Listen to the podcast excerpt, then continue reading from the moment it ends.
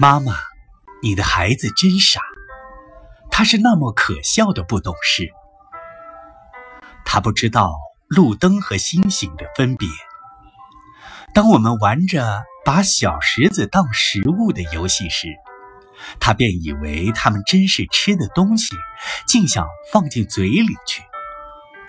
当我翻开一本书，放在他面前，要他读 A B C 时，他却用手把书页撕了，无端快活地叫起来：“你的孩子就是这样做功课的。”当我生气地对他摇头骂他，说他顽皮时，他却哈哈大笑，以为很有趣。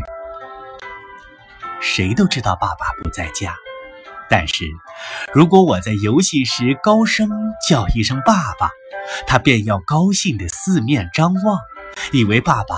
真是近在身边。当我把洗衣人带来载衣服回去的驴子当作学生，并且警告他说：“我是老师。”他却无缘无故地乱叫起我哥哥来。你的孩子要捉月亮，他是这样的可笑。他把格尼许唤作奇努许。妈妈，你的孩子真傻。他是那么可笑的，不懂事。